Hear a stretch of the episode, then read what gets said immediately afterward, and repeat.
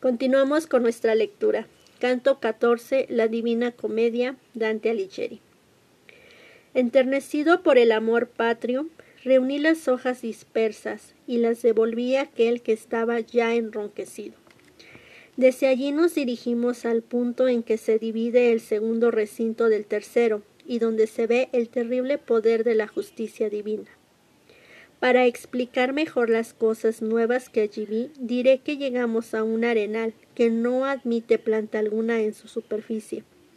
La dolorosa selva lo rodeaba cual guirnalda, así como el sangriento foso circundaba aquella. Nuestros pies quedaron fijos en el mismo lindero de la selva y la llanura. El espacio estaba cubierto de una arena tan árida y espesa como la que se oprimieron los pies de Catón en otros tiempos. Oh, venganza de Dios. Cuánto debe temerte todo aquel que lea lo que se presentó a mis ojos. Vi numerosos grupos de almas desnudas, que lloraban miserablemente, y parecían cumplir sentencias diversas. Unas yacían de espaldas sobre el suelo, otras estaban sentadas en confuso montón, otras andaban continuamente.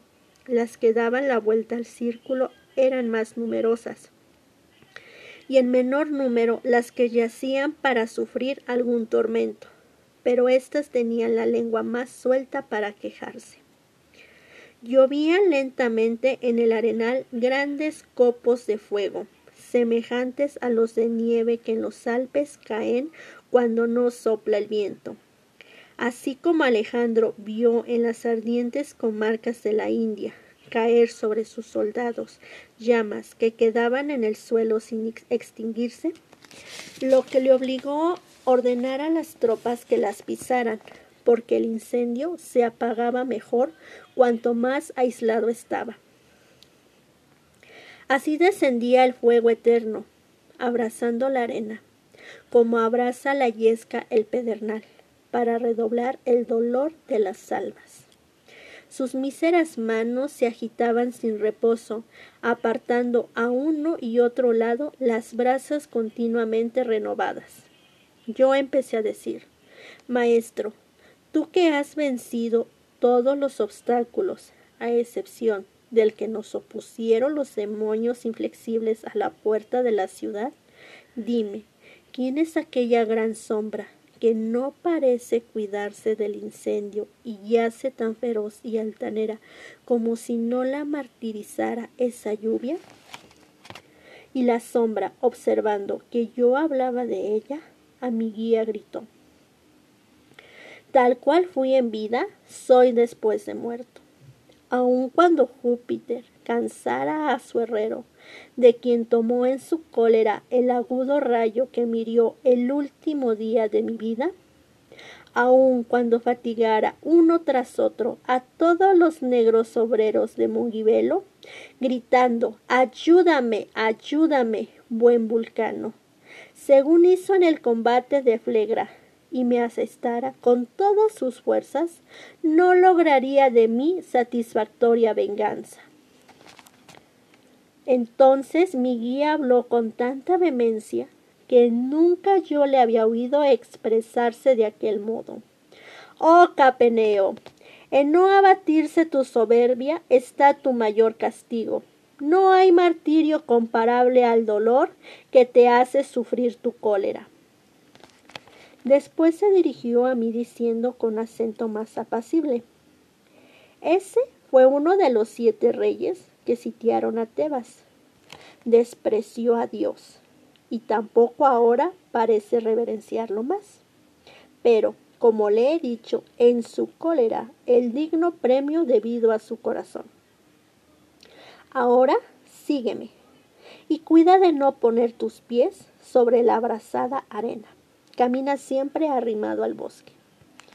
Llegamos en silencio al sitio donde desemboca fuera de la selva un riachuelo cuyo rojo color todavía me horroriza, cual sale del bulicame el arroyo, cuyas aguas se reparten las pecadoras.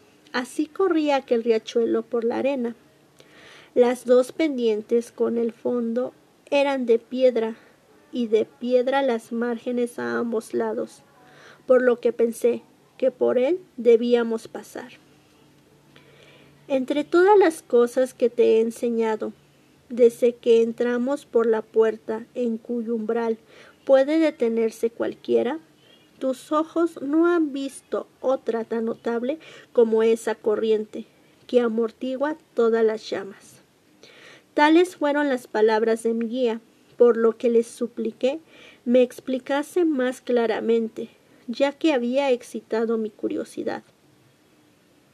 En medio del mar existe un país arruinado, me dijo entonces, que se llama Creta, y tuvo un rey, bajo cuyo imperio el mundo fue virtuoso.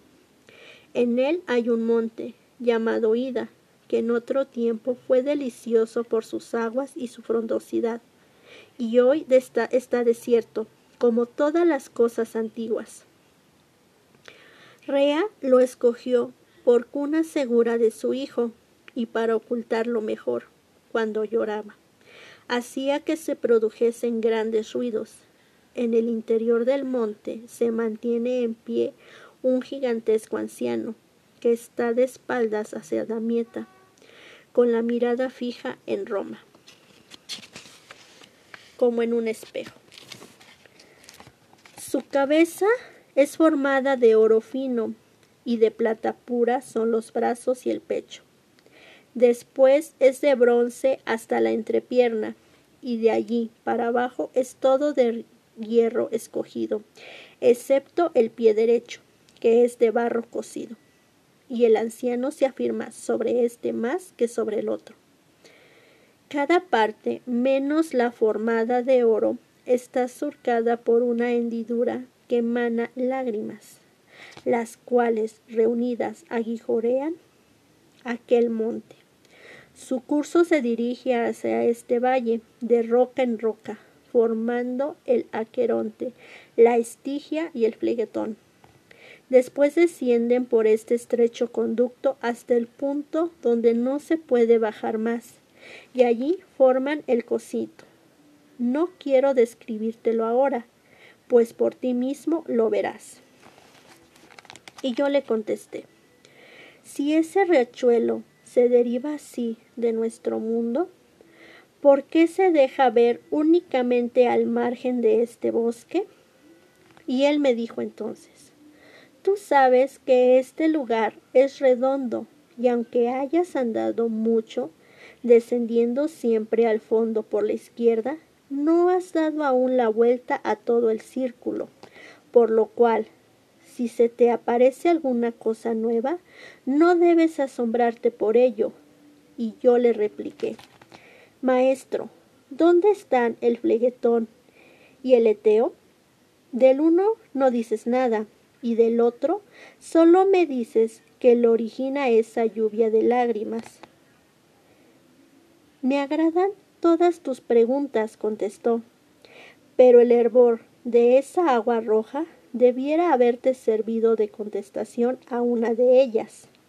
Verás el Eteo, pero fuera de este abismo, allá donde van las almas a lavarse, cuando las culpas de que se han arrepentido les son perdonadas.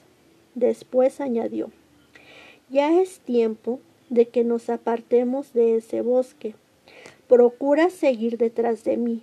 Sus márgenes nos ofrecen un camino, pues no son ardientes y sobre ellas se extinguen todas las brasas. Hasta aquí termina este canto. Nos escuchamos en uno próximo.